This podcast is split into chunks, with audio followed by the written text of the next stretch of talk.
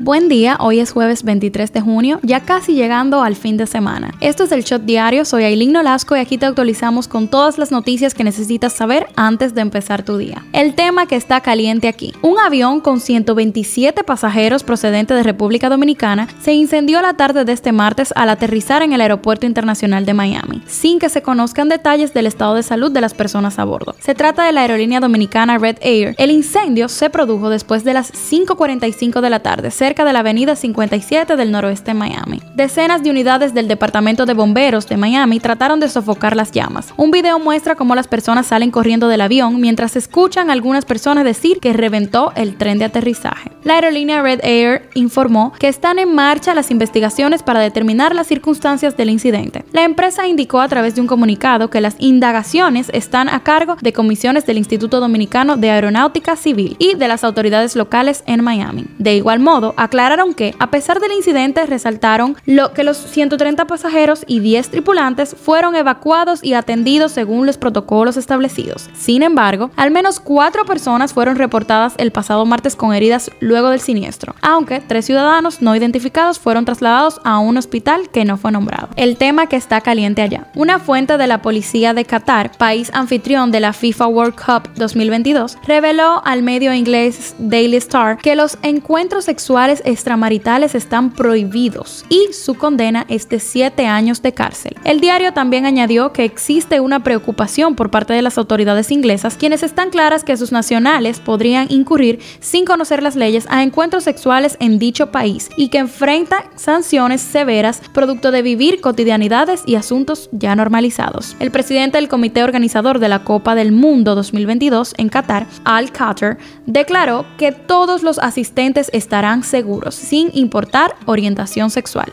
No obstante, el Comité Supremo de Qatar aclaró en un comunicado que Qatar es un país conservador y las muestras públicas de afecto están mal vistas, independientemente de la orientación sexual. Por otro lado, recuerda, Al Qatar confirmó que la homosexualidad no está permitida, pero que la comunidad LGBTQIA tendrán derecho a viajar, ser recibidos y asistir a los partidos. Esto es lo que está trending. El presidente de Estados Unidos, Joe Biden, pedirá este miércoles al Congreso que suspenda durante tres meses los impuestos federales a la gasolina y el diésel, en un intento por rebajar el alto precio de los carburantes, que a principios de mes alcanzó un récord histórico, nunca antes visto. En un comunicado, la Casa Blanca informó que el presidente pedirá hoy mismo al Congreso, controlado por los demócratas, que deje sin efecto de manera temporal el impuesto de 18 céntimos por galón de gasolina, 3.78 litros, y el de 24 céntimos por galón de diésel. El cantante inglés Tom Mann, conocido por el programa X Factor, perdió a su novia y madre de su hijo el día de su boda. Las instalaciones de la escuela primaria Robb Elementary de la ciudad de Uvalde, en el estado de Texas, donde el pasado 24 de mayo se produjo un tiroteo que acabó con la vida de 21 personas,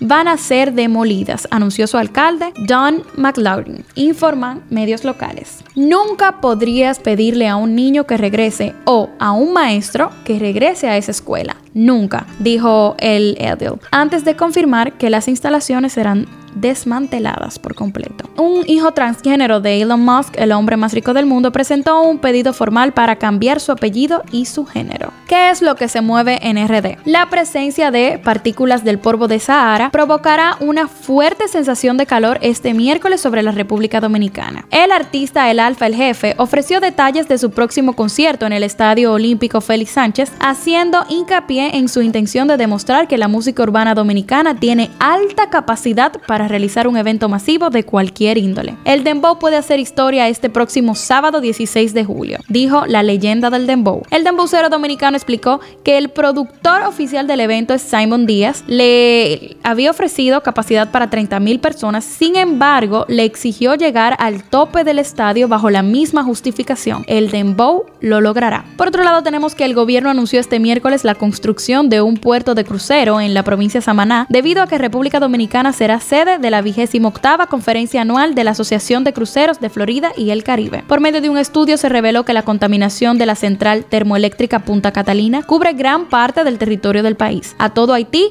y alcanza la costa este de Cuba y Jamaica. Esta contaminación consiste en la emisión de sustancias tóxicas que afectan a la salud humana, según afirma el estudio. En las efemérides tenemos que este 23 de junio se celebra el Día Internacional de las Viudas. El Día Internacional de las Viudas está establecido por las Naciones Unidas para la Administración Pública con la finalidad de honrar a los empleados públicos en todo el mundo por su servicio a la humanidad. También se celebra el Día Internacional del Síndrome de Dravet. El síndrome es una enfermedad rara caracterizada por una encefalopatía epiléptica severa conocida como epilepsia mioclónica severa de la infancia. Politiqueando un chin. Japón apuesta por las inversiones en tierras caribeñas como República Dominicana. Así lo expuso el embajador de la nación asiática en el país. El precandidato presidencial del Partido de la Liberación Dominicana, Abel Martínez, afirmó que su campaña interna no viola la ley de partidos y régimen electoral, luego de que el expresidente de la Junta Central Electoral, Roberto Rosario, considerara que los precandidatos a la presidencia del PLD desde hace tiempo violan las normas electorales.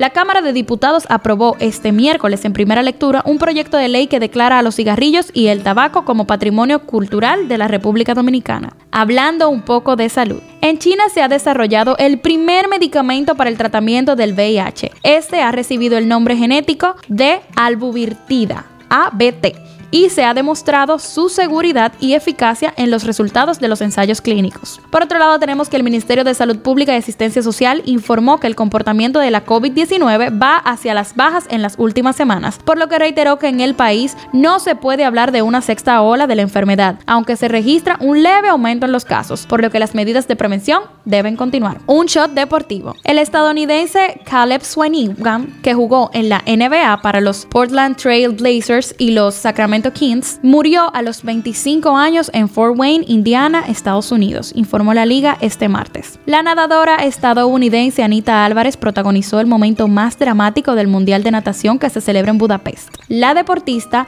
perdió el conocimiento mientras se encontraba terminando su actuación, quedándose en el fondo de la piscina sin dar muestras de reacción. Rápidamente su entrenadora Andrea Fuentes se zambulló para sacarla a flote. Alemania y Brasil se perfilan como los grandes favoritos para levantar el trofeo de la Copa Mundial de la FIFA 2022 en Qatar. Pasa en TNT, pasa en el mundo. Un tribunal de California declaró culpable este martes al cómico Bill Cosby por agredir sexualmente en 1975 a Judith Hood, una mujer que entonces tenía 10 16 años. La jueza de la Corte Suprema de Los Ángeles, Craig Carlan, cifró en 500 mil dólares la indemnización por daños y perjuicios que Cosby debe abonar a Hort por este caso de agresión sexual que se produjo en una de las habitaciones de la conocida mansión Playboy ubicada en Los Ángeles, California. Por otro lado, un terremoto de 5.9 grados fue registrado anoche en Afganistán. Las autoridades afganas elevaron este miércoles a 920 el número de muertos y a más de 600 los heridos por el sismo, mientras continúa la búsqueda de supervivientes en la mayor catástrofe desde la llegada de los talibanes al poder.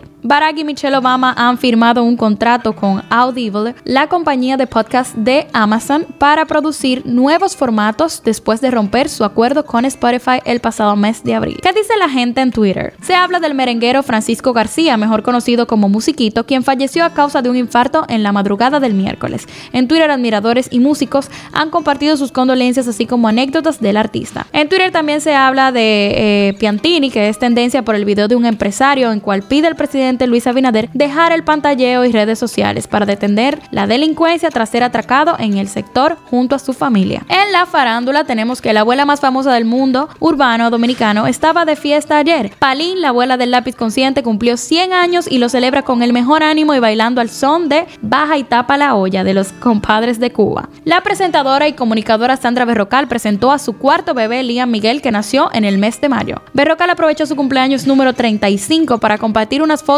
en las que sostiene a su criatura. La revista People en español publicó su listado anual de los 50 más bellos, en la cual fueron incluidos los dominicanos Nati Natacha, Francisca La Chapelle, Lourdes Steven, Toquicha, Romeo Santos, Amara la Negra, Juan y Félix y Yailin la más viral. ¿Sabías que Snoop Dogg ha contratado a un rolador de blunt a tiempo completo, así como ustedes lo oyen. El artista ha sido tendencia luego de revelar que su asistente recibió un aumento debido a la inflación. El rapero reveló que le pagará entre 40 y 50 mil dólares a su enrolador, además de algunos beneficios gratis y todos los gastos pagos. Un niño fue hospitalizado de urgencia después de ser apuñalado en el pecho por un bagre cuando nadaba en aguas de la costa oeste de Florida, Estados Unidos, según afirmaron las autoridades locales. Estreno del día. La serie Gorditas Chronicle, una producción combinada de Cineastar Pictures con otras empresas productores, estará en pantalla desde el 23 de junio en la plataforma de HBO Max. La serie tiene como productoras ejecutivas a las actrices Zoe Saldaña y Eva Longoria. Se estrena en HBO Max la serie documental Menudo, Siempre Jóvenes, la cual narra el auge y la caída de la boy band latinoamericana más icónica de la historia. Cifra del día, 44. El Poder Ejecutivo otorgó este martes pensiones especiales de Estado a 44 periodistas y 18 camarógrafos y técnicos de la televisión, mediante el decreto 323-22 suscrito por el presidente Luis Abinader. Este shot llega a ustedes gracias a Harina Mazorca. Esto ha sido todo por el día de hoy. Recuerden seguirnos en nuestras redes arroba el punto